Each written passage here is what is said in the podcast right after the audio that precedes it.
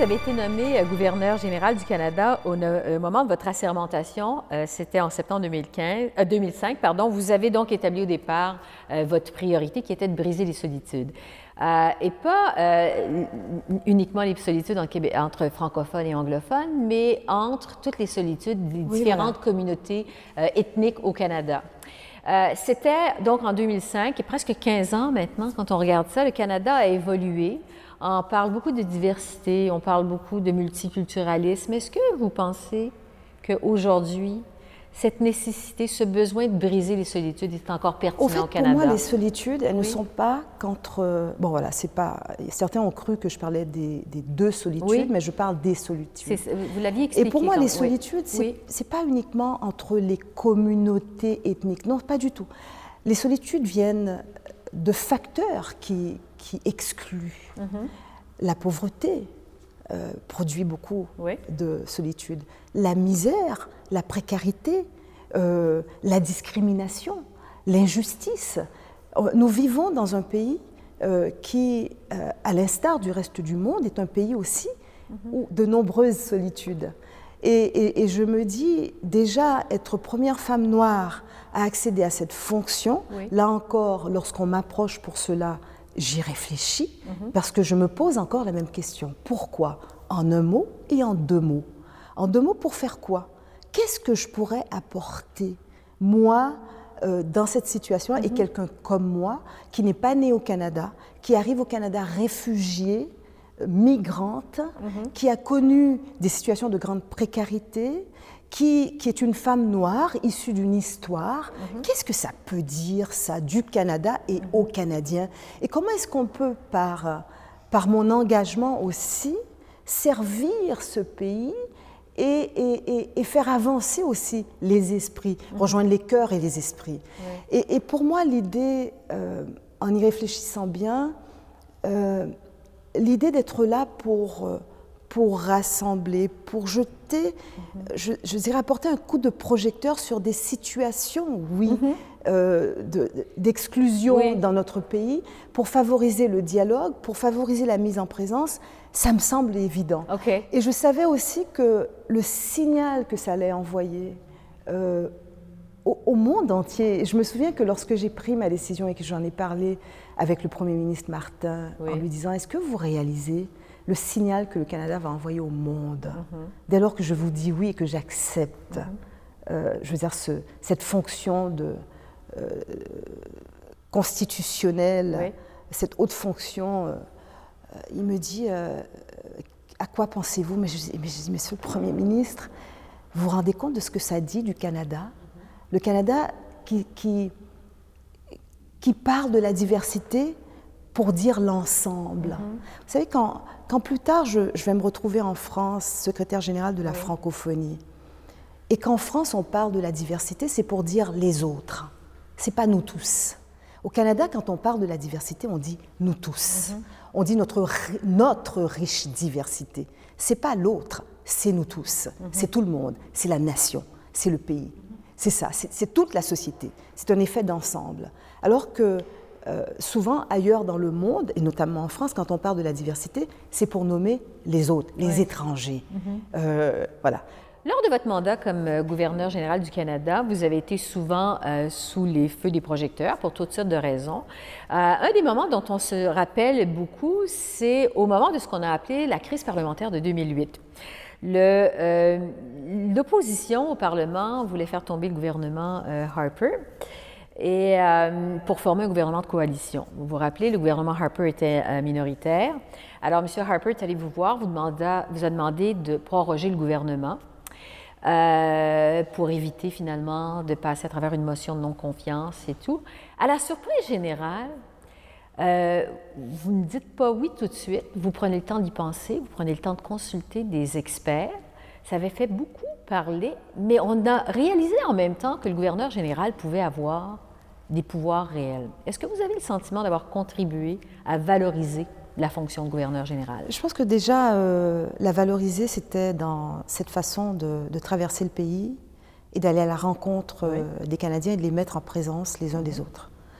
Alors, quand arrive euh, cette période que vous décrivez, donc Oui. euh, de la prorogation.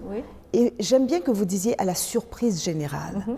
Parce qu'au fait, il y a effectivement, et je le réalise tout de suite, une méconnaissance profonde des institutions au mhm. Canada.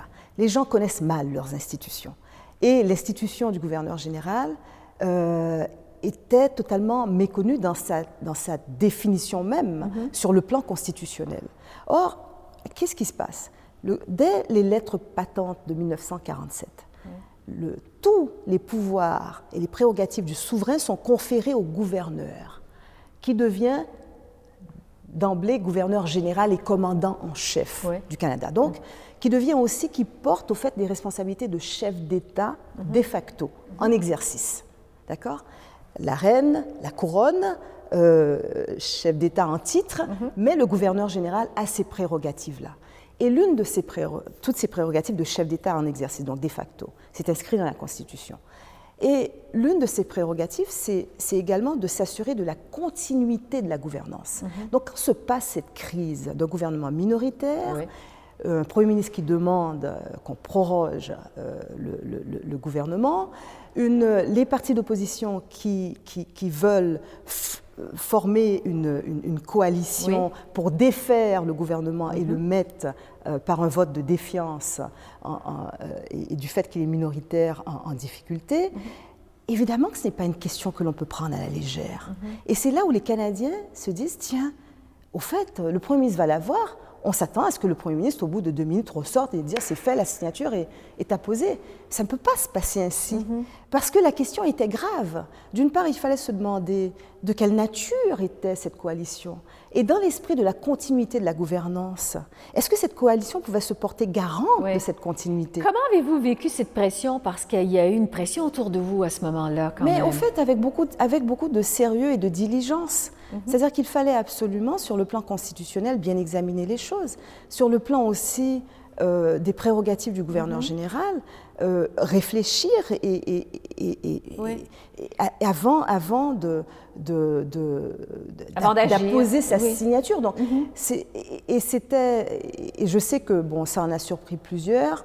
Le Premier ministre a dû attendre aussi que j'aboutisse à, à, l'examen, à l'examen de la situation et à, une décision.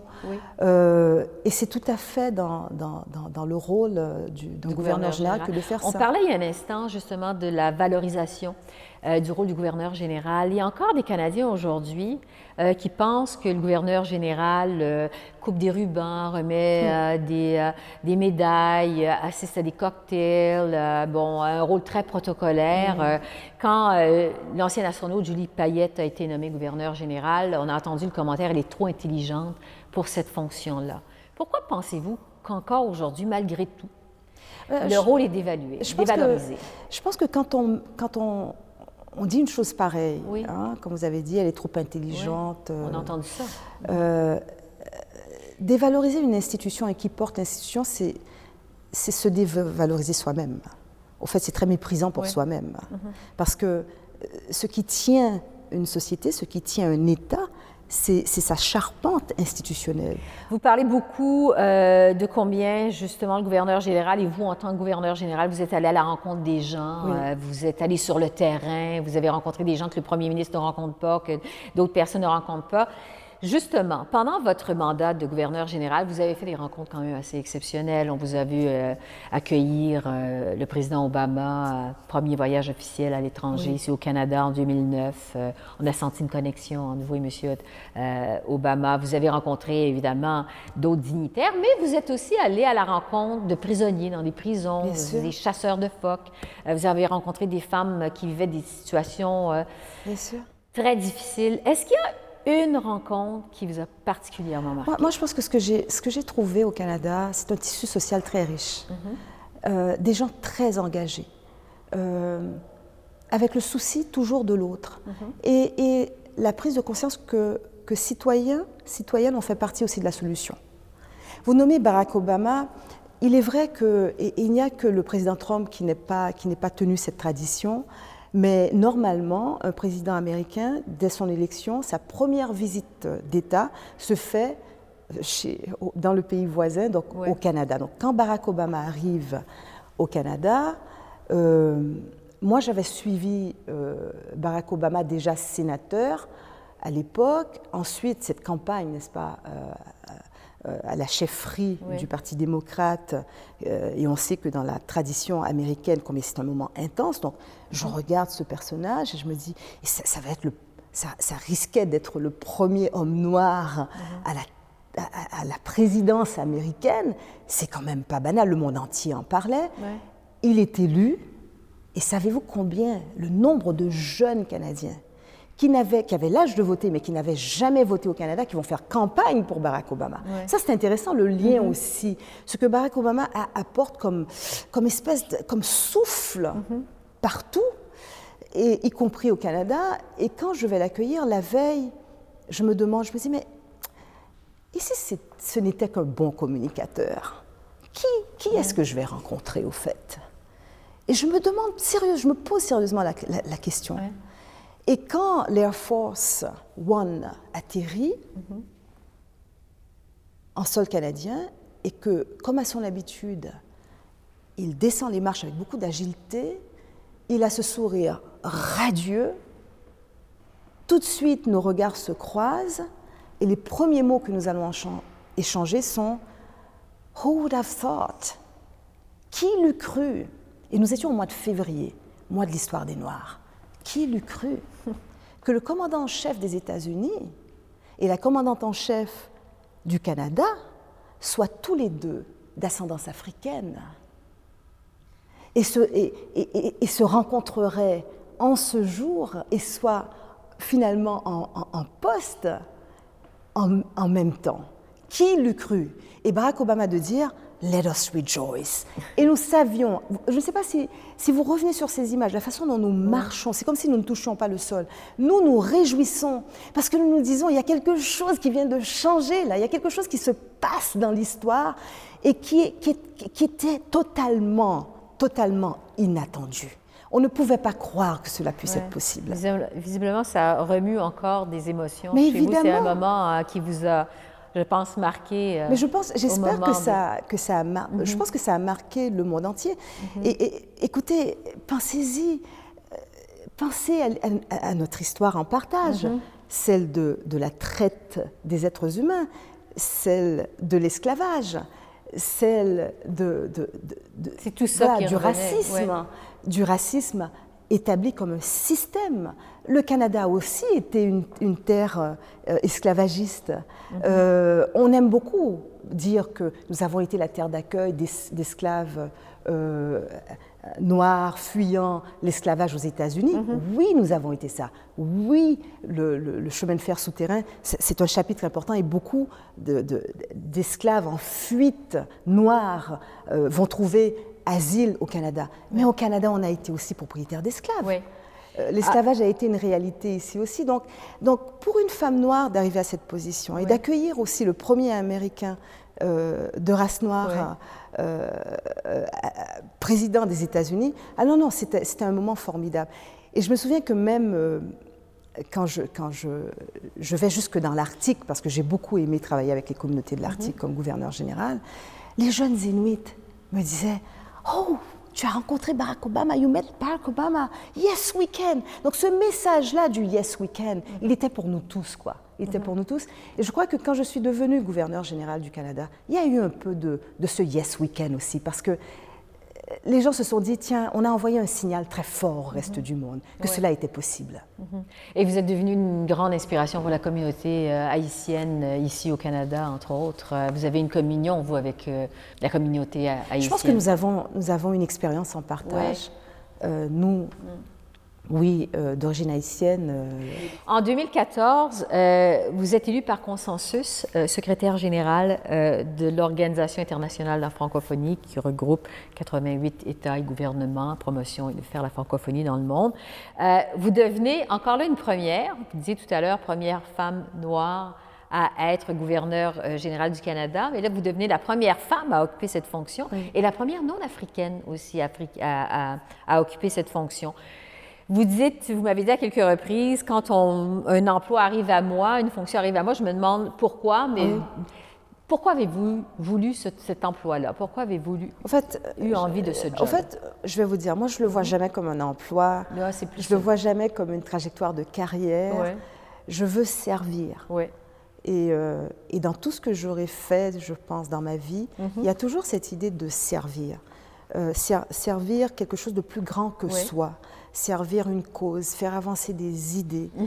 euh, être, être aussi à, l'écoute et, et, pouvoir accompagner une aspiration collective. quand vient cette proposition euh, et que l'on me dit, vous devriez y songer. Mhm. Vous devriez y songer, la francophonie. Là encore, pourquoi? Pourquoi? Et je suis chancelière à l'Université d'Ottawa, je suis envoyée spéciale de l'UNESCO pour Haïti pour soutenir les efforts de reconstruction. J'ai à, circuler, encore une fois, beaucoup à travers le monde pour aller chercher des, moyens de coopération pour Haïti et puis pour euh, l'Université d'Ottawa engageait des ententes interuniversitaires mhm. avec l'Université d'Ottawa en avait fait un programme important mhm. des pays de la francophonie. Et partout, d'abord, je n'arrive pas en inconnu. On m'a connu gouverneur général, on me connaît envoyé spécial de l'UNESCO, donc je mhm. suis avec l'ONU, et euh, on, m'accueille de, nouveau, surtout dans les pays africains. On, on sait quelles sont les valeurs en tout cas que je défends et que je porte. Et, je pose la question. Je dis la francophonie. Oui, chaque fois, chaque fois j'en ai l'occasion et que je revois des chefs d'État, je leur demande la francophonie, c'est quoi pour vous? Je rencontre aussi des associations citoyennes sur le terrain, des organisations de femmes, de jeunes. Je vais dans les universités, je demande ça aux jeunes et aux femmes dans ces pays de la francophonie. Qu'est-ce que c'est pour vous la francophonie? L'organisation. Et les gens me disent toujours, c'est pour nous aussi, surtout au niveau du terrain. Mhm. Ah oui, la francophonie, c'est pour nous aussi. Et je me dis, tiens, il y a quelque chose là. Cette organisation internationale qui rassemble les deux tiers des pays membres de l'ONU, hein, qui est une organisation aussi politique. D'abord, d'abord, oui, la langue française comme trait d'union pour agir et porter des actions mhm. ensemble, dont des actions de coopération, mais aussi de solidarité, pour travailler sur l'état de droit, la démocratie, la défense des droits et des libertés, parce que quand vous regardez la charte de la francophonie, mhm. c'est tout ça. Donc ça, venait, vous, ça vous parlait, ah oui, vous avez moi, je me dis, et quand je sens que, voilà, la nature du travail qui est à faire, et je sens aussi que je pourrais le faire, mhm et que j'ai aussi ce rapport de confiance avec les chefs d'État et de gouvernement, je me lance dans la campagne. Et c'est intéressant parce que pour la première fois, c'est la première fois qu'on a eu une vraie campagne mhm. euh, dans la francophonie, où nous étions cinq candidats. Quatre hommes, une femme. Les quatre hommes sont, sont de nationalité africaine. Moi, je suis afro-descendante. Je suis donc d'origine africaine parce que Hein, les, Noirs des Amériques sont, sont, d'origine africaine. Et, je, me dis, euh, tiens, comme, comme c'est intéressant de, mhm. de, faire campagne, et, je le fais sur vraiment une vision très claire. Et je vais être élue, et c'est une grande chance, sur une, avec une, une feuille de route qui met l'accent davantage aussi sur la sécurité, la paix et le développement. En 2017, vous avez été plongé dans une controverse à cause de vos dépenses d'installation dans votre appartement de fonction à Paris. On vous a senti ébranlé, on vous a senti, ça vous a placé sur la défensive. Comment avez-vous traversé cette période? Comment avez-vous vécu cette période? En fait, euh, euh, quand vous dites mes dépenses, euh, des, voilà. des frais d'installation. Les frais d'installation. Dans votre appartement de fonction. Dans un appartement de fonction mis à disposition par le Canada et qui était dans un état euh, qui nécessitaient des mhm. travaux.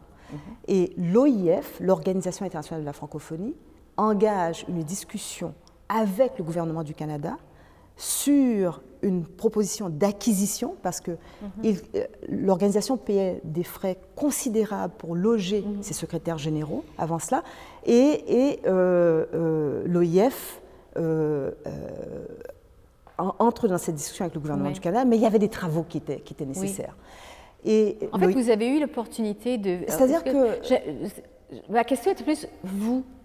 Comment vous l'avez vécu? Ce qui, ce qui, a été difficile, c'est que on, m'attribuait, on m'attribuait finalement euh, des choses qui n'étaient pas, qui, n'étaient pas euh, des décisions pour, comme on disait, satisfaire mais, mon goût du luxe, pas du tout. Mm-hmm. Moi, j'ai été tout de suite d'emblée, dès que j'entre dans la fonction, occupée par les, actions apportées. J'arrive à Paris le 5 janvier.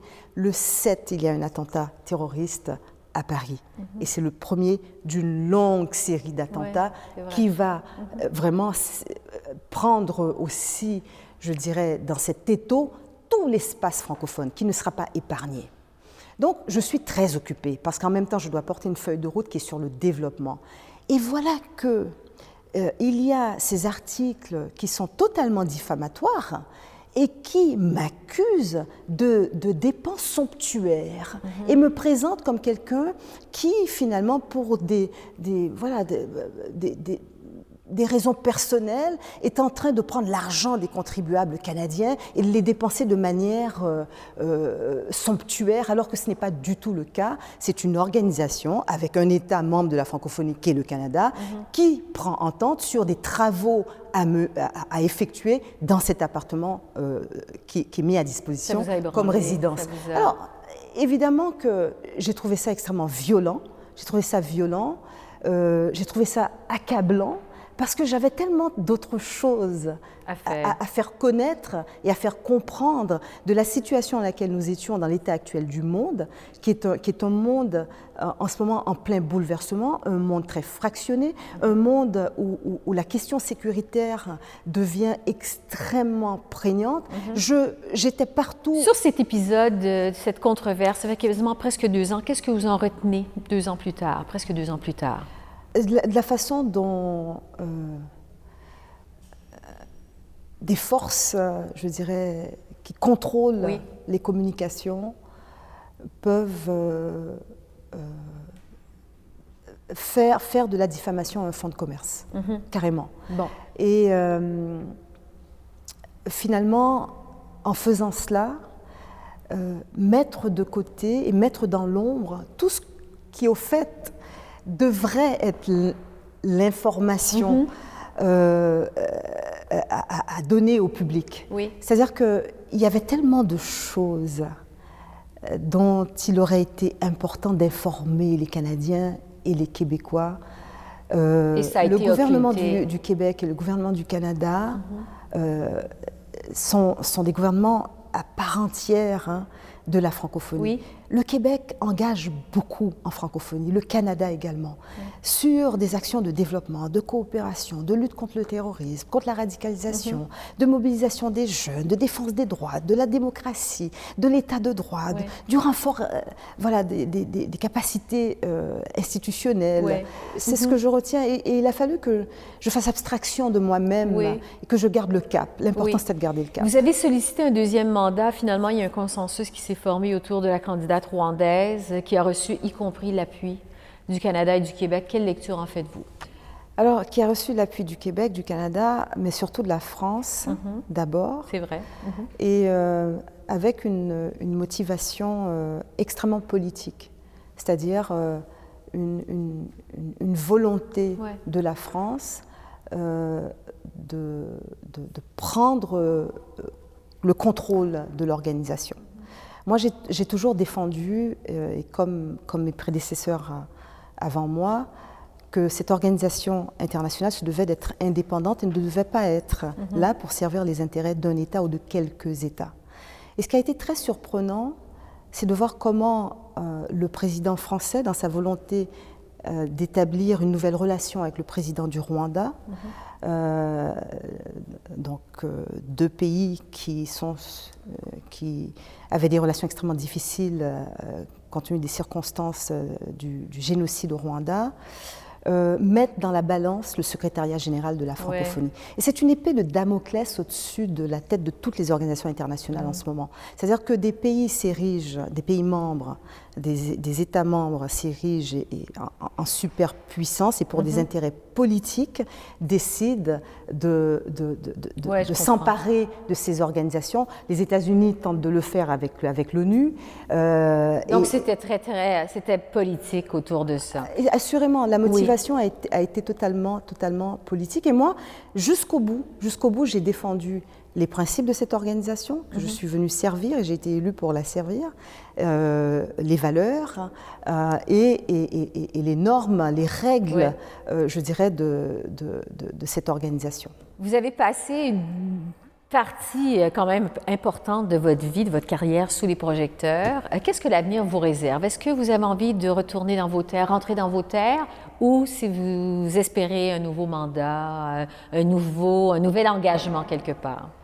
Moi, je pense que déjà, ça me fait beaucoup de bien d'être de retour au Canada et de remettre le pied à l'étrier de la, fondation Michael Jean, qui est mon legs, mhm. et d'être vraiment à pied d'œuvre avec, avec des jeunes pleins de courage, mais qui sont des jeunes à risque à travers le Canada, et qui posent des gestes citoyens et qui, à travers l'art et la culture, mhm.